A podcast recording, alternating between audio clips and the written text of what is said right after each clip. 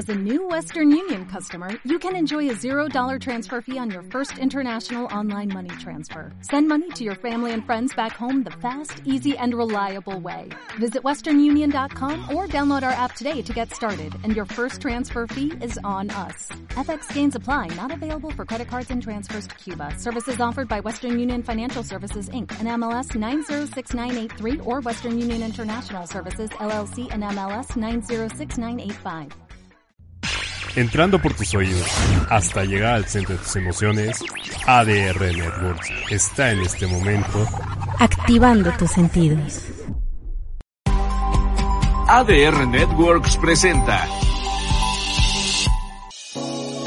Hola, somos Patti Betaza y Marisa Rivera y los invitamos a acompañarnos en esta nueva emisión de Aquí entre dos por la salud en donde tocaremos temas de salud y mucho más. No te muevas, que ya comenzamos.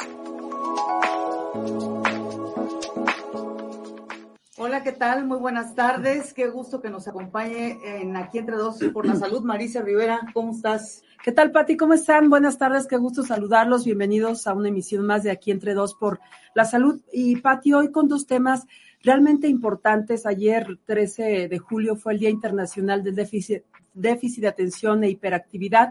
Y otro tema también importantísimo, sobre todo pensando a partir de, la pandemia, de cómo no somatizar todo este estrés, toda, eh, eh, todos estos conflictos y problemas emocionales que tenemos y que nos afecte al sistema inmunológico. Entonces, realmente son dos, dos temas importantes. Yo estoy un poco afónica, pero no tengo ya COVID. Te tu prueba, no tengo COVID ni son secuelas de COVID. Como me decía el médico, es muy raro ahora encontrar gente que se enferme de la garganta, de anginas, de gripa y que realmente no sea COVID porque en la mayoría de los casos eh, es justamente COVID, pero en mi caso no, ya hasta tres pruebas me he hecho dos en la última semana, así es que mi voz, mi voz sexy no es por COVID.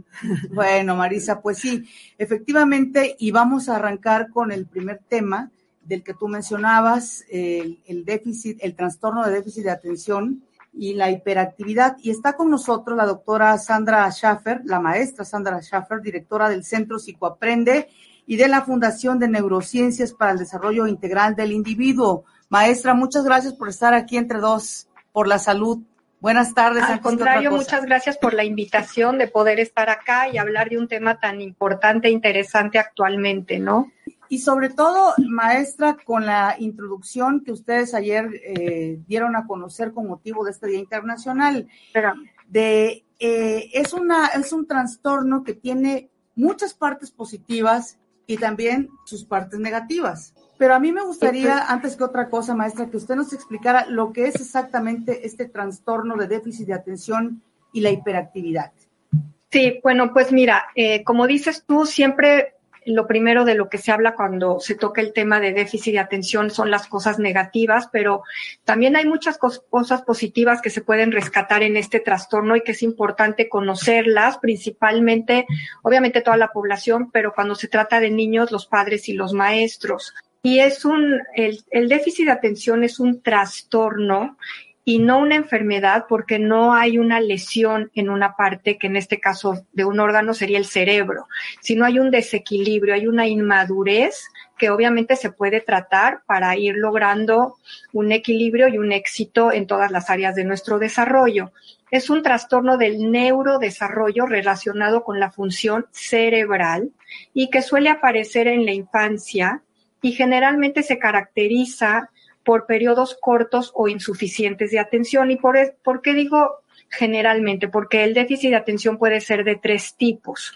Puede ser el tipo inatento, en donde lo que observamos son periodos cortos de atención o insuficientes para cualquier tipo de tarea que requiere de un esfuerzo mental principalmente y que no es estimulante para la persona que lo está llevando a cabo y tenemos el tipo hiperactivo impulsivo, por eso se habla mucho del TDAH, que es con hiperactividad, en donde pues hay una actividad constante, en donde no hay un autocontrol y también en cuanto a la impulsividad, no, no miden las consecuencias de sus actos muchas veces, actúan en forma impulsiva, no pueden controlar eh, por ejemplo, no entrar en una conversación, interrumpir, eh, esperar en una línea, jugar y esperar su turno, etcétera.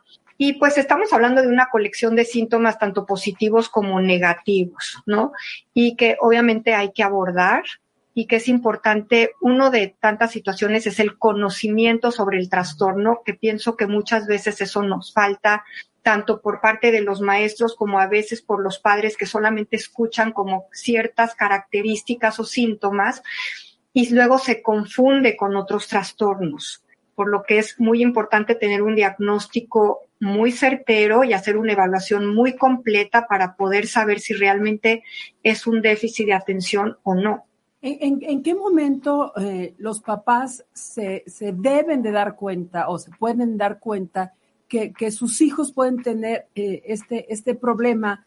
Porque, bueno, escuchamos eh, a las abuelas decir, ay, es que en mis tiempos no había este, este trastorno, con, con un chanclazo los niños entendían, pero ahora todo es, lo relacionan con, con asuntos psicológicos y demás.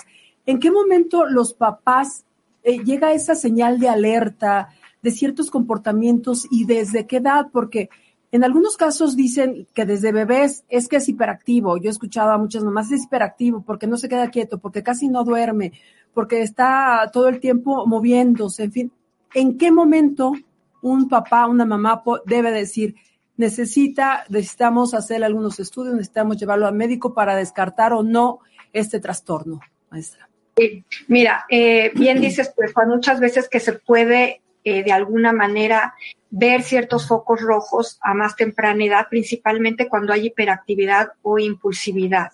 Cuando ese tipo inatento es mucho más complicado hacer un diagnóstico antes de los seis años aproximadamente, que empiezan ya con los procesos más abstractos, simbólicos de la lectura, escritura y las matemáticas, que es donde podemos empezar a notar focos rojos, como yo diría, por ejemplo, niños que no terminan las tareas, que no pueden seguir instrucciones, que los cuadernos están en blanco, que pierden eh, cosas, tanto su material escolar como la chamarra, el suéter, olvidan dónde dejaron las cosas. Eh, principalmente esos son los síntomas que vamos a empezar a notar. En casa los padres pueden ver, por ejemplo, que le piden algo pida hacerlo, que les están hablando y pareciera como que están en otro lado, no les contestan, como cuando decimos que estamos soñando despiertos, pareciera una situación de este tipo. Y lo mismo sucede en el salón. Los maestros los confunden, cuando es del tipo inatento, confunden esta situación con el niño es flojo, poco estimulado, no le interesa. Eh, yo lo trato de integrar en las actividades y no no pone atención y no le importa, pero realmente no es eso, es que no se está pudiendo enganchar adecuadamente en la tarea, no está pudiendo concentrarse, es decir, mantener esa atención durante un periodo importante para poder aprender las habilidades o los conceptos que se están viendo. Cuando hay hiperactividad y impulsividad es mucho más fácil notarlo a más temprana edad, principalmente cuando entran al colegio, ¿no? Lo que es maternal, kinder chico, podemos empezar a ver que el niño no puede mantenerse quieto, necesita estar separando constantemente, eh, hace actividades, por ejemplo, de subirse en la mesa, eh, a la hora de la comida, eh, no pueden permanecer sentados ni, por un tiempo corto para comer, se paran, se sientan, etcétera. Sí les cuesta trabajo lo que tú comentabas, por ejemplo, dormir, quedarse dormidos o mantenerse dormidos durante pues un par de horas, ¿no? Inclusive hay niños que empiezan a dejar las siestas a muy temprana edad, cuando lo que se está esperando es que sí tengan todavía una o dos siestas al día. Entonces podemos empezar a ver y a notar este tipo que son focos rojos, pero en, a muy temprana edad hacer el diagnóstico es difícil, porque también hay que distinguir entre niños inquietos y niños hiperactivos, ¿no? hay, hay niños que se caracterizan porque son muy inquietos, pero eso no quiere decir que sean hiperactivos. Oiga, maestra, eh, y esa parte que usted está mencionando de cómo hacer la diferencia, a mí me gustaría preguntarle esto. ¿Qué tan ligado está el, déficit de atención con, la, con lo que algunos expertos llaman la alta inteligencia de, los niños o de las personas? Y, y, en qué momento se puede, porque muchas veces pasa que los niños no se enganchan o se aburren porque su mente está capacitada para otro tipo de cosas. Entonces de pronto descubre que el niño tiene aptitudes este, matemáticas o, de artísticas, etcétera, pero en lo que encuentra ese, ese punto que le ayuda a la concentración, pues eh, pasa un periodo de tiempo importante.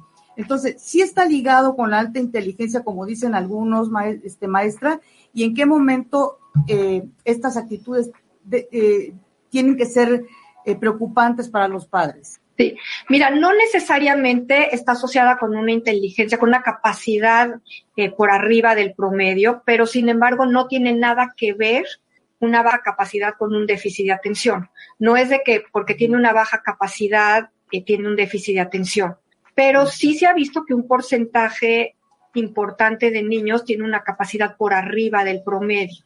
Y aquí algo importante es que em, tenemos que empezar a, a poder hacer adecuaciones principalmente en el colegio, es decir, conocer cuáles son sus fortalezas y sus debilidades, que muchas veces ni los padres las conocen o solamente se centran en la parte cognitiva académica, pero también hay importancia en todas las partes de habilidades no verbales o habilidades de creatividad. Son niños en general muy creativos y hay que aprovechar toda esa parte, que el hemisferio izquierdo, eh, el hemisferio derecho es el que se encarga mucho de, de todas estas habilidades, ¿no? Y darles igual de importancia a las habilidades que tienen que ver con el colegio que las habilidades que no, como las musicales, las, eh, las artes, e, etcétera, que para un niño desarrollarlas si tiene esa capacidad puede ser una fortaleza importante para salir adelante en todas las demás habilidades. Entonces, eso sí es muy importante conocer al niño y poder hacer las adecuaciones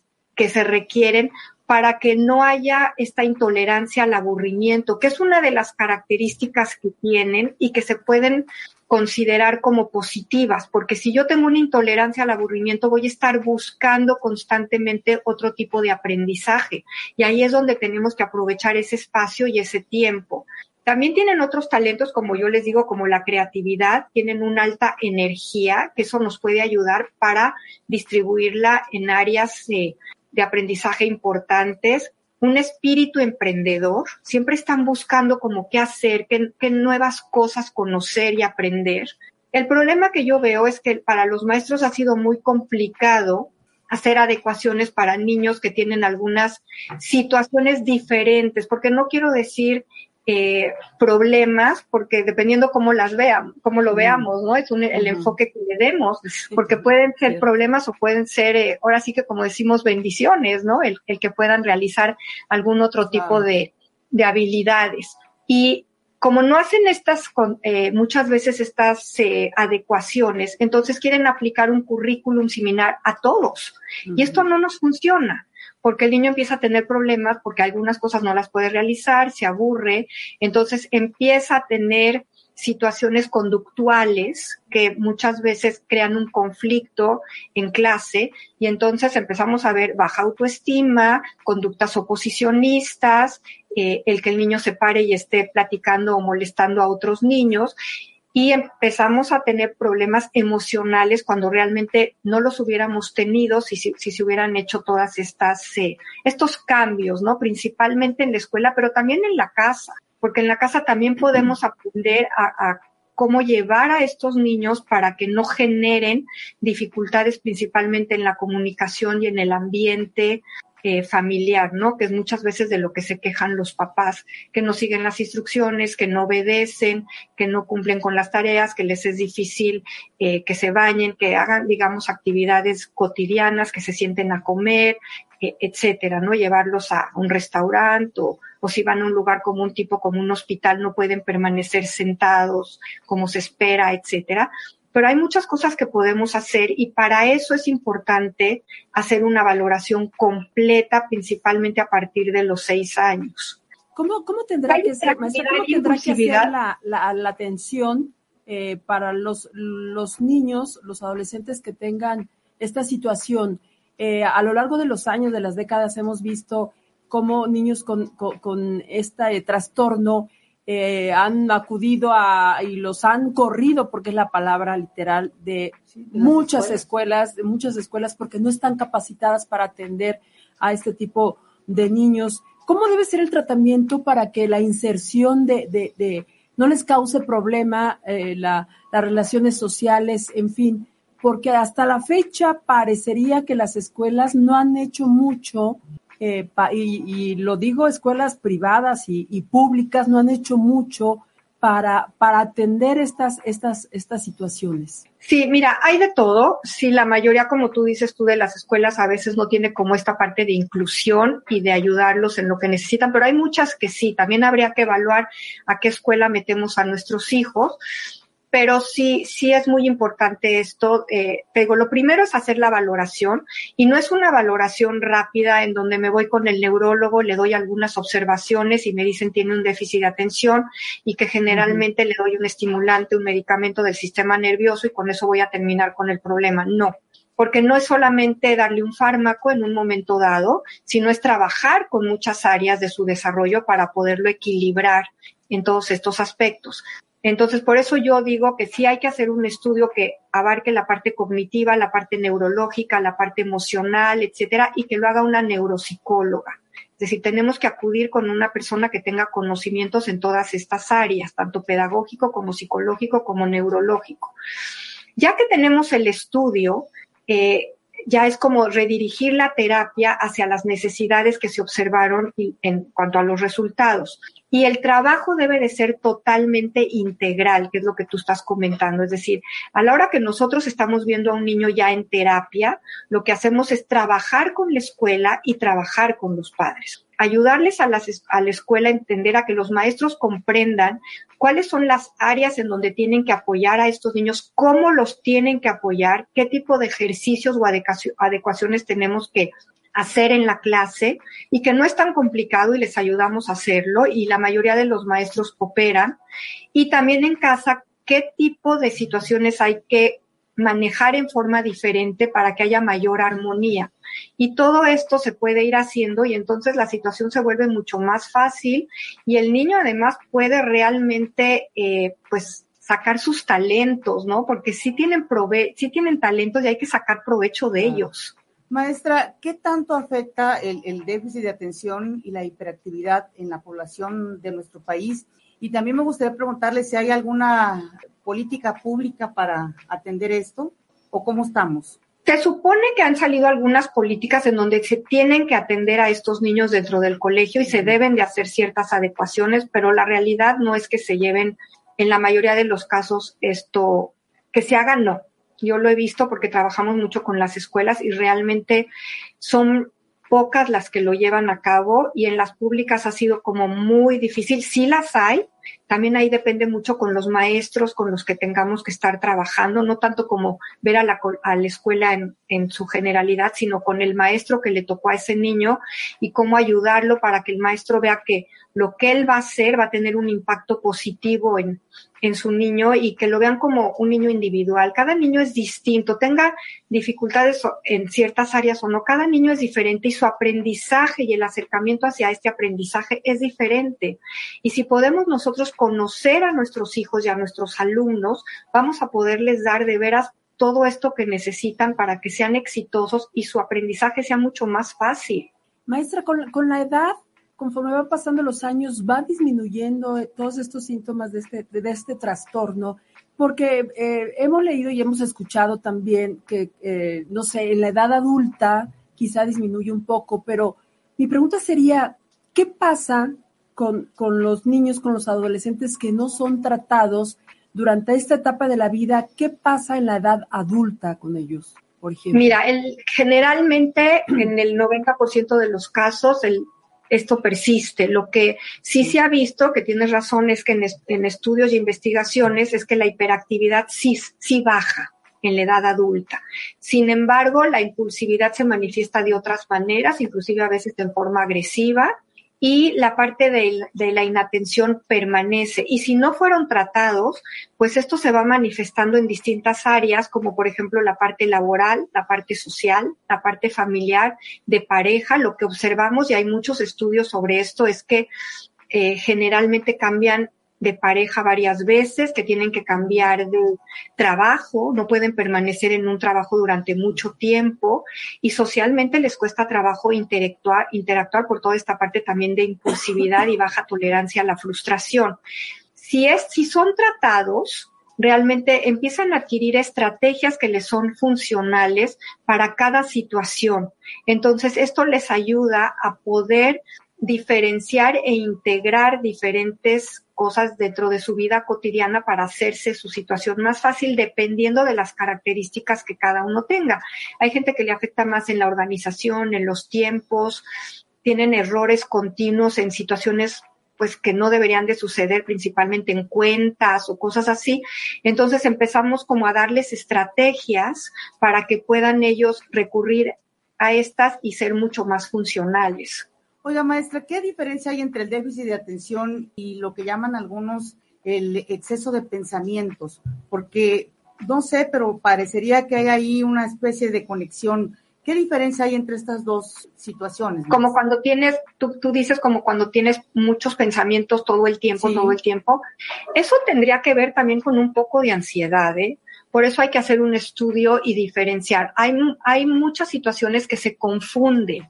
Por ejemplo, nosotros hemos tenido casos de gente que viene y me dice, tengo déficit de atención y lo que tiene es un problema de ansiedad.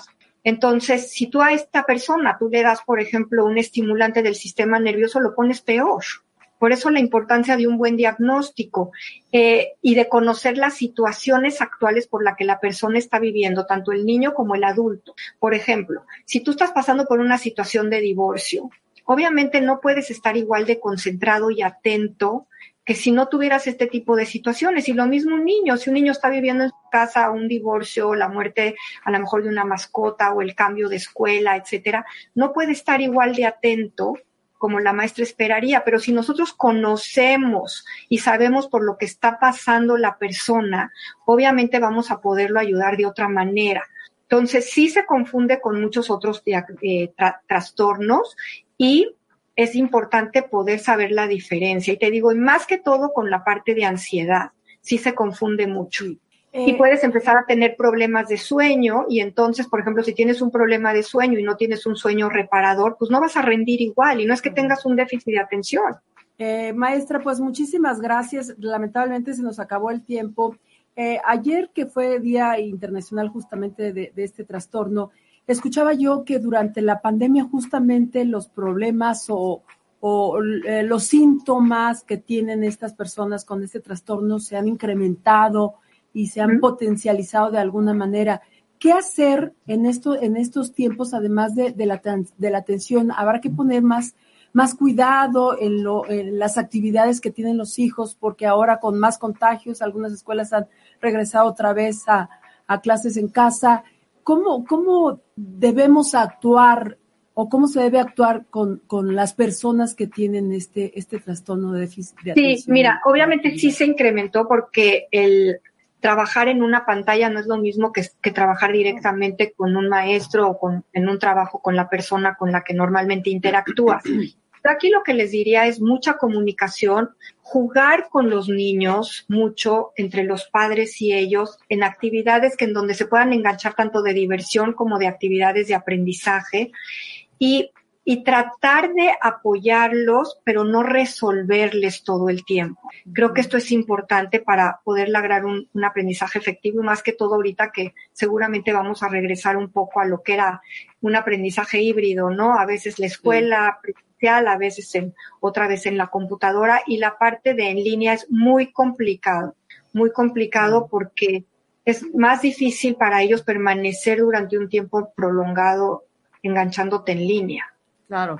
Oiga, y el ejercicio, maestra, porque me viene a la mente el caso de, del, del, del, nadador estadounidense Michael Phelps, que tiene déficit de atención y que su madre, su madre lo que hizo cuando estaban chiquito es meterlo a la natación y pues le lo potencializó. 20, horas al día nadando. 100%, 100% sin irte al extremo, obviamente el ejercicio es muy importante, porque además, eh, pues genera muchos de los neurotransmisores necesarios para estar tranquila y feliz, ¿no? Como sería la la dopamina, etcétera. Entonces sí es muy importante sin irte al extremo, porque también lo que sucedió es que gente empezó a hacer ejercicio tres, cuatro veces, tres, cuatro horas al día, cuando antes normalmente ni siquiera hacía ejercicio. Entonces ah. tampoco se trata de irse al extremo, pero sí es importante principalmente el caminar, el la yoga, por ejemplo. El también yo lo que les diría mucho, y lo hacemos con los niños, es que aprendan a respirar para estarse más tranquilos, a meditar aunque sea cinco minutos de estar con uno mismo, ¿no? Para poder engancharse posteriormente en nuestras actividades cotidianas. Maestra, pues muchísimas gracias. Eh, importantísima esta información que usted nos ha dado. Ya sabemos, es atenderse desde temprana edad esta, este trastorno el ejercicio, la buena alimentación, que ya quien padece esto sabe qué debe comer y qué no debe eh, comer. Y pues muchísimas gracias. ¿Dónde, ¿Dónde la podemos encontrar, maestra? Pues me pueden encontrar en el 55 55 89 27 31 o me pueden mandar igual un correo en Schaffer, s c h a w f e r bajo sandra arroba yahoo.com y yo con mucho gusto les contesto sus dudas, lo, lo que quieran, pueden entrar a la página www.ciprende.com donde tenemos también artículos y les hablamos de todo lo que realizamos en, en el centro. Y lo más importante es poder hacer un trabajo integral, es decir, lo que es la casa, la escuela y la terapia, si es que se requiere, a veces podemos trabajar a, través de los padres, todo depende de la situación. Eh, doctora, nada más una pregunta rapidísima de, de una persona que nos escribe aquí. ¿Qué hay del neurofeedback? ¿Funciona o no funciona para este trastorno? De 100%. Nosotros fuimos el segundo consultorio en México eh, que empezamos a hacer el neurofeedback. Llevamos haciéndolo más de 40 años. Es un tratamiento que se lleva a cabo sin fármacos, pero si la persona está tomando un fármaco puede empezar con la idea de poderlo ir dejando. Es un proceso en donde la persona aprende a autorregular sus ondas cerebrales, es decir, los procesos que crean este desequilibrio para poder funcionar adecuadamente. Yo se los recomiendo 100%. Eh, nosotros somos yo pienso que es una de las alternativas a tratar antes de un fármaco, claro, dependiendo de la situación y que, esté impactando esta situación, pero muy importante. Bueno, pues muchísimas gracias. Hasta pronto, maestra. Gracias, hasta luego. Muy interesante, sin duda, la plática con la maestra Schaffer, porque cuánta gente no, no tendrá este, El 5% este de trastorno, claro, y sobre todo entenderlo y poderlo, entenderlo y poderlo atender. Vamos un corte y regresamos. Vamos a un corte rápido y volvemos, no te vayas.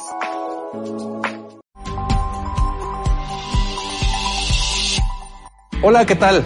Te saluda Alberto Lascano y Sofía da Costa. Y te invitamos a que nos acompañes a platicar sobre las películas más importantes del mundo del cine.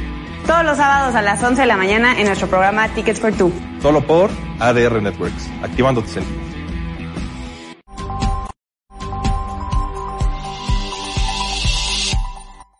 Hola, yo soy la doctora Verónica Ortega y te invito a aprender de medicina, medicina funcional, salud, bienestar, cocina natural, ejercicio, mindfulness y mucho más todos los lunes en punto de las 7 en mi programa Salud y Bienestar por ADR Networks, activando y sanando tus sentidos.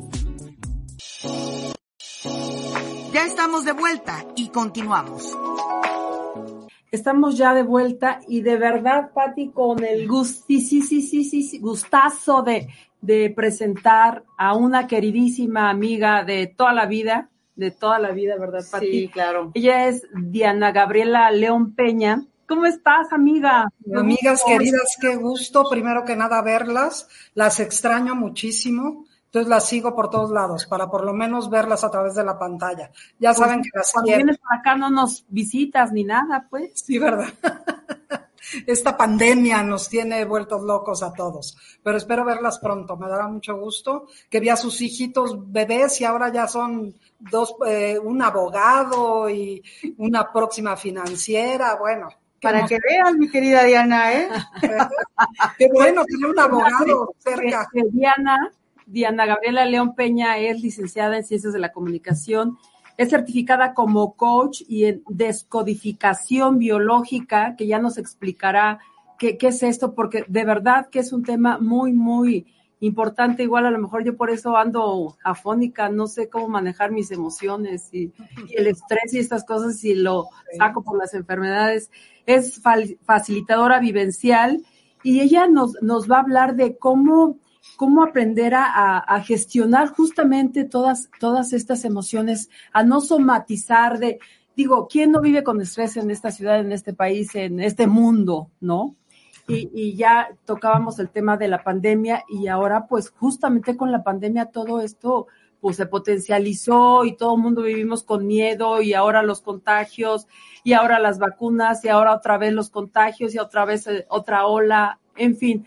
A ver, dinos primero, amiga, ¿qué es la descodificación biológica? Mira, yo creo que primero tendríamos que hablar qué es la codificación y la descodificación o decodificación. Eh, en cualquier computadora, cuando tú quieres que esa computadora actúe de determinada manera, se vaya hacia algún programa, este, siga alguna ruta, etcétera, pues la codificas o la recodificas en caso de ser necesario. La codificación es la vía para transmitir un mensaje, digamos, y la decodificación es cómo interpretar ese mensaje. Entonces, igual nos sucede con nuestro cerebro. Es decir, nosotros tenemos en el inconsciente, desde que somos niños, muchísima información que vamos ahí eh, guardando, que nos va provocando que tengamos determinados sentimientos, determinados hábitos y lo más importante, creencias.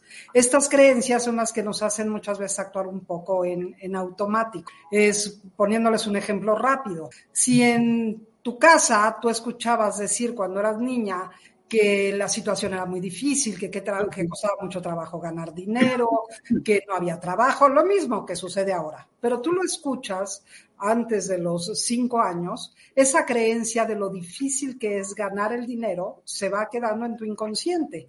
Y entonces a lo largo de tu vida, a ti te va costando trabajo ganar dinero. Lo mismo si tú escuchabas, eh, tus papás se divorciaron, que hablaban un poco de eso hace un momento. Si tus papás se divorciaron cuando eras niña, muy pequeña, cuando eras niño, y resulta que tu mamá decía que tu papá era este, infiel, que todo igual que todos los hombres, que no aportaba en la casa, que era desobligado y que así eran todos los hombres, etcétera. Cuando tú creces con esa creencia de que todos los hombres o mujeres son iguales, pues resulta que tú vas a atraer ese tipo de, eh, de personas a tu lado, ¿no? Es decir, esta es la real ley de la atracción. Entonces, ¿qué sucede con la decodificación biológica? Esta es una terapia emocional que te ayuda a encontrar en tus emociones el origen de algunos eh, problemas físicos.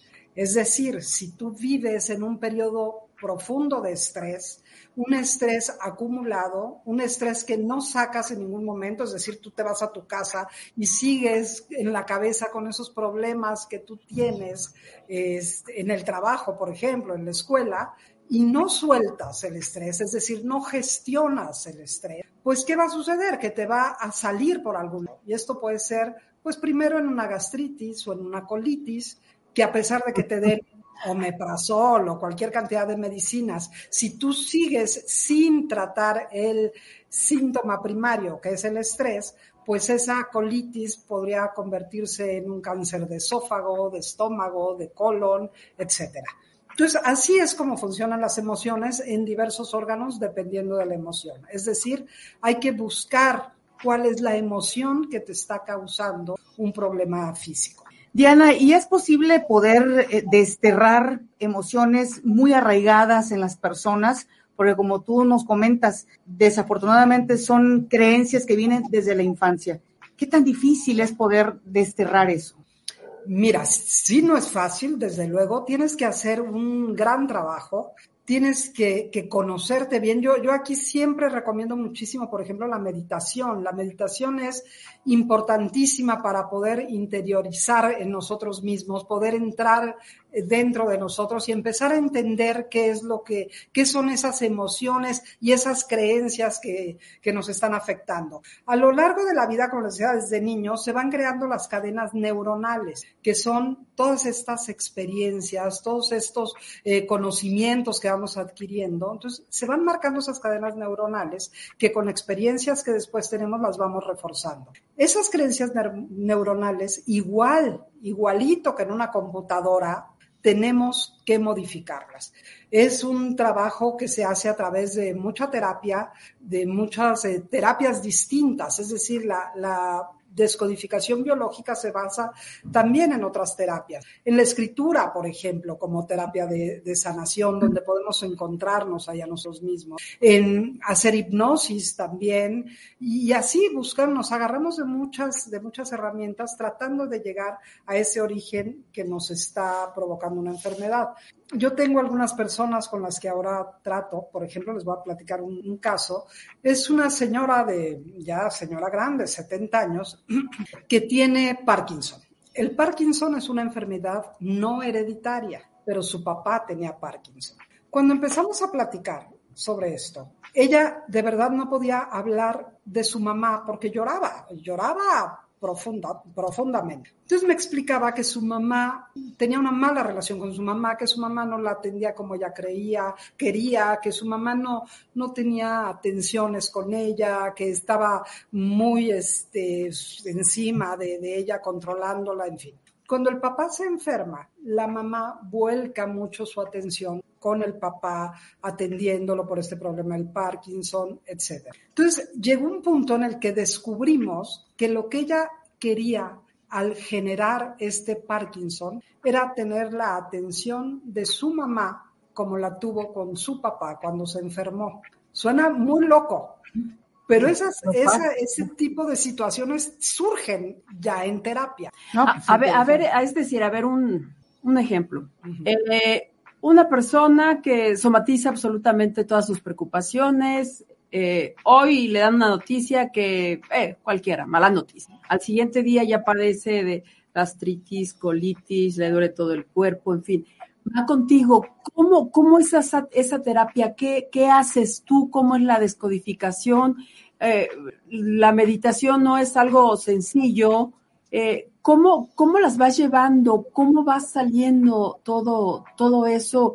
Eh, se ve eh, difícil, difícil entenderlo, porque hay gente que ha vivido así 40 años, 50 años, con esas mismas angustias, con esas mismas preocupaciones, con esas mismas enfermedades. ¿Cómo se le va llevando y si realmente logra canalizar de otra manera todas esas emociones, todas esas, todo ese estrés, todas esas eh, en fin, todo, todo, todo lo malo que, vas absorbiendo eh, con, esto. Mira, te voy, a, te voy a poner un ejemplo. Como ustedes saben, yo tuve cáncer de colon. Sí. En el momento que yo me senté frente al doctor que me dijo que tenía cáncer, en ese instante mi primer pensamiento fue me voy a morir. Claro. Y me la pasé todos los días durante un año, a pesar de que me operaron, que me dieron quimioterapia, radioterapia, los análisis ya salían como libre de cáncer. Yo seguía pensando que me iba a morir. Era, era una cosa de verdad que yo no podía controlar. Entonces, todos los días abría los ojos decía que me voy a morir y así, ¿no? Entonces fue cuando yo encontré esto de la decodificación biológica. Empecé a ir a terapia y empecé a hablar de las cosas que a mí me agobiaban en la vida. Normalmente las emociones que te afectan son aquellas que no compartes, que tienes muy guardadas porque no quieres que nadie las sepa, porque no quieres eh, compartirlas con nadie. Yo en esa terapia descubrí y esto de verdad, de verdad quiero que me lo crean. Descubrí que era, cuál era la emoción y casi, casi en qué momento se me había detonado el cáncer. Entonces, ¿qué empiezas a hacer ahí? Empezar a soltar esa emoción, es decir, si tienes que perdonar, si tienes que pues cambiar de, de, de, manera de trabajar, por ejemplo, tienes que hacer un trabajo fuerte contigo. Si a ti el, el, trabajo te está provocando un estrés muy profundo, necesitas encontrar la manera de hacer que ese estrés no te afecte. Es decir, cambiar la manera de trabajar y quizás en muchos casos cambiar de forma de vida. Esto es como una como cuando te dan una medicina. Si tú te tomas mm. una medicina que te dicen que te la tienes que tomar cada ocho horas, pero te la tomas hoy en la mañana y ya no te la tomas en la noche y luego te la tomas pasado mañana, no te va a servir. Aquí es lo mismo, es un trabajo complicado, sí, suena difícil, sí, pero se puede también. Y yo soy prueba de verdad de ello. Oye, Diana, a mí me gustaría preguntarte, ¿qué pasa, por ejemplo, este, desde el punto de vista idiosincrático, porque es una realidad? Los mexicanos somos muy propensos, somos, hablo, quiero ah, sonar este, general, ¿no? Pero vemos excepciones, pero somos muy propensos a mentirnos y a mentir ante la gente. Si tú le preguntas a alguien, ¿cómo estás económicamente? Todo el mundo está perfecto. ¿Cómo estás con tu pareja? Perfecto. ¿Cómo estás de chamba? Muchos No, proyectos. Este, eh, si te pregunto es, esto es porque, ¿cómo hacerle cuando tenemos una, una, una cultura que nos enseña a disfrazar nuestras emociones, a mentirnos y a mentirnos y a mentirnos, hasta que de pronto pues, te encuentras con alguna, alguna, algo que te está ya provocando este, eh, un problema en tu vida. ¿Cómo luchar contra una cultura que te enseña a ocultar y a, men- a mentirte personalmente, ¿no? ¿Cómo hacerle para, para por lo pronto ir con una, con una terapeuta y decir, tengo algo que me molesta, algo que no está bien y que me tengo que ayudar? Claro, desde luego cambiar la manera de pensar de nivel, de- a nivel colectivo, pues sí está en chino, ¿no? Esto es algo que personalmente tú tienes que entender. Es como cuando tú necesitas una terapia psicológica. Cada quien tiene que tocar fondo o cuando un alcohólico necesita ayuda. Cada persona tiene que tocar fondo y entender que necesita ayuda. Yo siempre recomiendo que vayan con una persona a la que no conocen, ni siquiera de que porque mi, mi amiga va con ella o nada. O sea, una persona en la que puedan ustedes tener la certeza de que pueden hablar. Con que, digo, porque por muy profesional que sea la otra persona, uno le da el te da miedo decir, ¿qué tal que le cuenta a mi amiga lo que yo le cuento? Pues tienes que ir con una persona que no conoces, en la que te sueltes hablando de todos realmente tus problemas. Tengo un problema económico, me está cargando la fregada. Tengo un problema en mi matrimonio, mi marido me está poniendo el cuerno y no sé qué hacer, o, o eso me está afectando porque, porque yo quiero estar ahí, pero no quiero, ya sabes, ¿no? O sea, tienes que ir con una persona con la que te abras, que es, por, por eso te digo, es, es algo muy personal en el que tú tienes que entender si estás no pudiendo gestionar tus emociones, si estás no pudiendo manejarlas. Caso más, un caso muy, muy visto en los medios en, en los últimos años. El del chico, este actor Pablo Laile. ¿Se imaginan cómo sería su vida hoy si él hubiera cinco minutos, no, minutos, cinco segundos, tranquilizado su mente pensando en lo que no debería de hacer y no haberse bajado del coche y pegarle al señor al, al que se murió, su vida sería otra hoy. Claro. Esos arranques que tenemos, desde ahí empieza el, el no control de nuestras emociones. Desde ahí debemos empezar a darnos cuenta que no estamos sabiendo cómo manejarlas. Es un tema difícil, complicado, porque estamos hablando de trabajar con el inconsciente. Todo está en nuestro, en nuestro subconsciente. El 90% de la información que nosotros tenemos y con la que nos eh, manejamos el día a día está ahí, bien guardada en el inconsciente. Pero si tú te pones a trabajar en ello, si te pones a ver, a ver, mi mamá cómo me educaba, qué me decía cuando yo, o sea, empezar a tratar de recordar, yo utilizo mucho la escritura para eso. A ver, vamos a sentarnos y escribe cómo era tu niñez, como un diario. Empezar a escribir un diario y a la hora que tú ves en blanco y negro eh, eh, las cosas que te pasaban o que te suceden, entonces ahí empiezas como a sacarlas del sistema, ¿me explico? O sea, aquí lo que tienes que hacer es sacar la emoción de tu sistema, que no te afecte. Esto no quiere decir que vamos a vivir sin emociones, desde luego que no. Esas, las emociones las necesitamos para disfrutar, para reír, para llorar, para tener miedo inclusive. El problema es cuando una emoción se hace tan fuerte que te provoca una, una enfermedad física. Claro, le Ahora, las defensas y el sistema inmunológico igual. Y, por supuesto.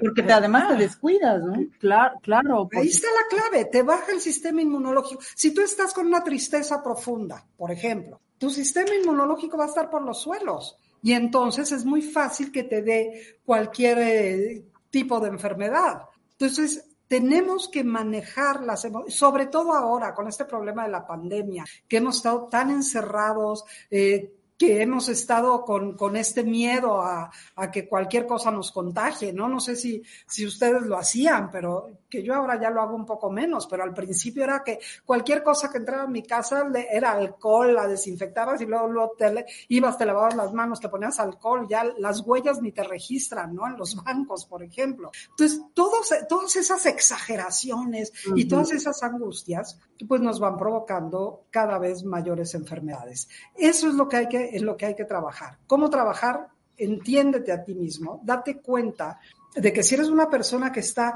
con enfermedad tras enfermedad o si ya tienes la enfermedad y esa enfermedad no la puedes manejar, no la puedes gestionar, te tiene aterrorizada, tienes que buscar ayuda, buscar a alguien que te ayude a cómo manejar esa emoción que tanto te está afectando. Y eso es lo que tú puedes hacer ahora después de muchos años de, estudio, de, preparación. Y justamente en ese tema de la preparación y desde que empezaste tú a, con estas terapias y esto, ya nos contaste que eh, después de un año y, después de que te operaron y las eh, radiaciones y en fin, que estabas libre de cáncer, tú seguías pensando que te, te ibas a morir. A partir de ahí empiezas con estas terapias de las que ahora tú estás preparada para hacerlo. ¿Cuánto tiempo te llevó y de qué manera entender digo, científicamente hasta la fecha, y a pesar de que es un, discurso desde hace muchas décadas que el cáncer lo genera, todas estas emociones que guardas, que no sacas, bla, bla, bla, bla, pero tú nos dices ahora que tú detectaste, sabes qué fue lo que te generó el cáncer. ¿Cómo, ¿Cómo ocurre eso, Diana? Fíjate que yo era una de esas personas que decía Patti, que no hablaba con nadie, que a mí siempre me preguntaban cómo estaba y yo decía que bien.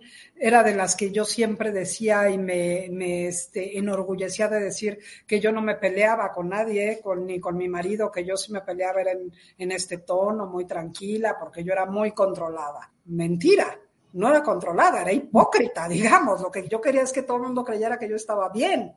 ¿Por qué? No lo sé, por lo que dice Patti, porque así estamos educados, porque así crecimos. Culturalmente.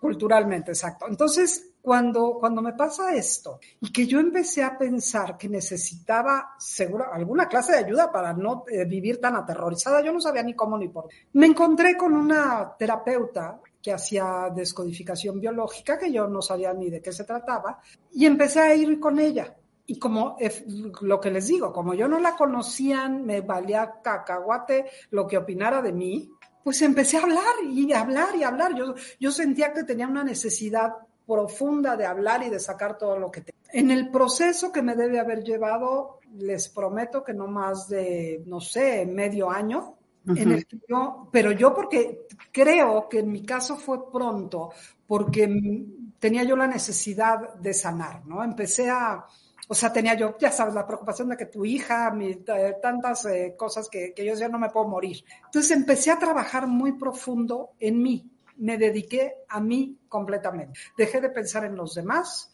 y me, y me puse a trabajar en, en, lo que a mí me estaba afectando.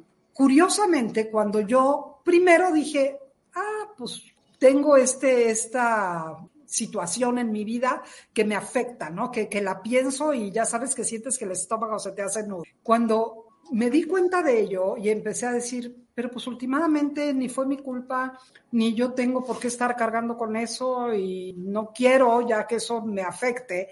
Y empecé a hablarlo y hablarlo y hablarlo. Curiosamente, sin yo hacer todavía la relación, empecé a ir al médico a mis análisis y los análisis empezaron a salir bien, bien, bien, bien, bien, hasta el día de hoy, 13 años después. Muchos pueden pensar, pues fue casualidad, digo, estaba, te habían hecho un tratamiento, pues fue casualidad. ¿Fue casualidad?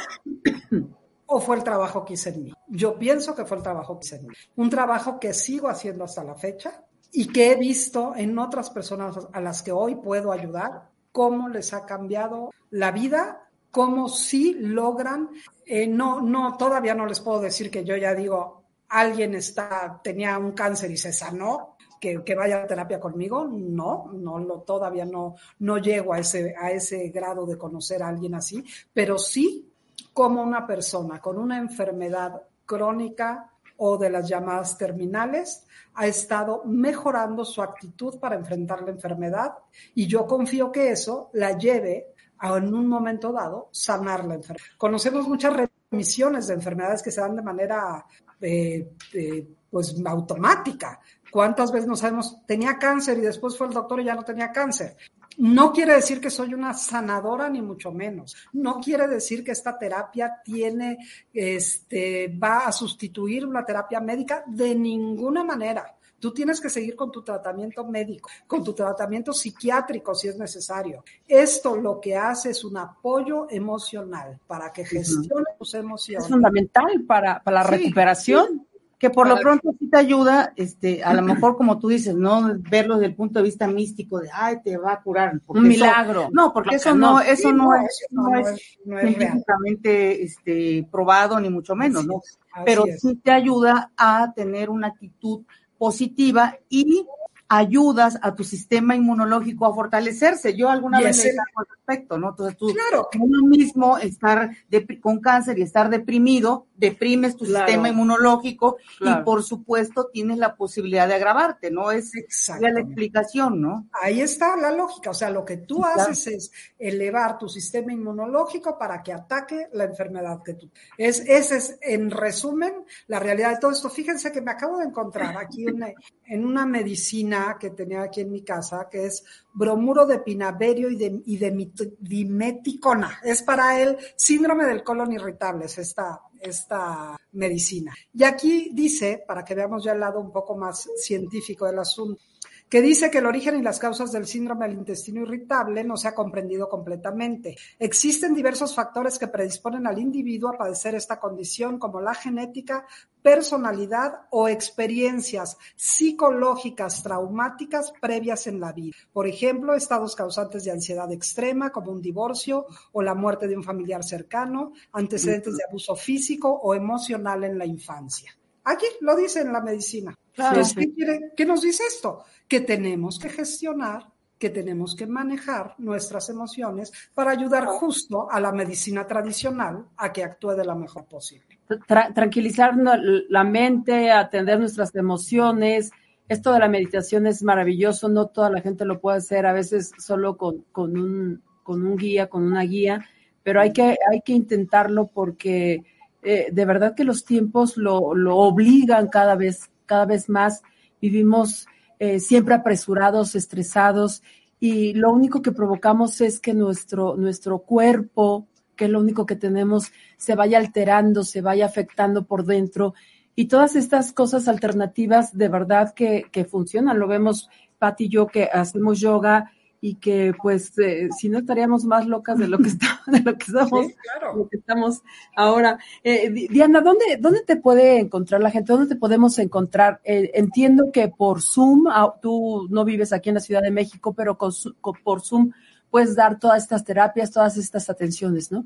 Así es. Yo me encuentran en, en las redes sociales, en Facebook, en Instagram, como Diana Gabriela León Coach Ahí aparece mi correo, mi, este, mi WhatsApp, etcétera. Con muchísimo gusto las puedo ayudar a quien así lo, lo necesite como acompañante emocional en, en, un proceso que estén pasando, alguna enfermedad eh, que, estén, que les esté provocando ansiedad o miedo y sobre todo, como en todo, en la prevención. Si alguien no está, sabe que no maneja bien el estrés o un miedo que tiene, este, algún resentimiento guardado por ahí, que sabe que, les, que, no lo está sabiendo manejar, bueno, es mucho mejor manejarlo antes de que esto nos provoque un síntoma físico. Y entender. Acabo de, responder una pregunta aquí del público que dice, la descodificación como prevención es justamente lo que estás diciendo ahorita, que como prevención para pues estar medianamente sanos ahí y, con las emociones un poco controladas, pues sería bueno también esas terapias. Sí, sí, desde luego es sobre todo muy importante hacerla como prevención, porque es más fácil. Cuando tú ya tienes la enfermedad, que hace rato me preguntaban qué tan fácil es lograr esto, eh, llegar a a revertir una enfermedad, pues cuando ya la tienes es muy difícil porque el miedo está instalado completamente en tu sistema, ¿no? Entonces, trabajar te cuesta mucho más trabajo que que cuando no estás enfermo. Entonces, las emociones las podemos manejar mucho mejor y aprender a manejar mejor antes de tener un síntoma físico. Y entender, bien importante, que somos mente y cuerpo, no, no son docentes diferentes. Esto es lo que todo mundo deberíamos de entender. En las escuelas, de hecho, debería de haber una de las materias, debería de ser inteligencia emocional. porque si esto lo aprendemos a manejar desde niños, otra cosa sería nuestro, nuestro mundo. Bueno, pero no habría coach y no habría, no habría psicología. Eso sí, no tendríamos trabajo, amigas. Oye, así de complejos somos los seres humanos.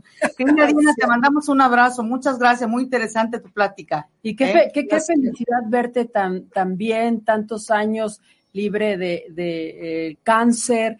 Y lo que me decías hace unos días, que realmente encontraste tu pasión, que, que te, te encanta hacer esto. Así es que cuando alguien disfruta mucho su trabajo, lo hace maravillosamente bien. Por eso seguramente serás una coach maravillosa y la gente que quiere ir contigo, verse contigo, sería muy afortunada. Muchas gracias, querida amiga Diana Gabriela León Peña. Un abrazo. Las quiero muchísimo a las dos y tengo muchas ganas de verlas. Un beso, vénganme a visitar. Pronto será. Hasta luego. Gracias. Oye, nos quieres a pesar de todo, ¿no? Las quiero a pesar y sobre todo. Perfecto. Muchas gracias. Un beso. Gracias, a Gracias. ustedes. Chao. Bye. Pues terminamos con, con dos temas realmente interesantes. Esto de- del manejo de las emociones, de la mente, del estrés. Es algo que de verdad el que debemos de trabajar porque los tiempos así lo, lo obligan Más, y lo más conscientes, ¿no? De la, la importancia que es la salud también, o no también, sino también relacionar la salud física y mental y tenerla siempre aquí. Muchísimas gracias a nuestro querido productor Jesús Juárez Chuchito. Muchas gracias por cada jueves que nos ayudas absolutamente en todo. Y pues hasta la próxima. Muchas gracias y que tengan Pásenla excelente fin de semana ya casi. Disfruten. Nos vemos la próxima semana en punto de las 12 del día en Aquí Entre Dos por la Salud, en donde seguiremos tocando diversos temas relacionados con la salud, con grandes invitados y especialistas. Entrando por tus oídos hasta llegar al centro de tus emociones, ADR Networks está en este momento Activando tus sentidos.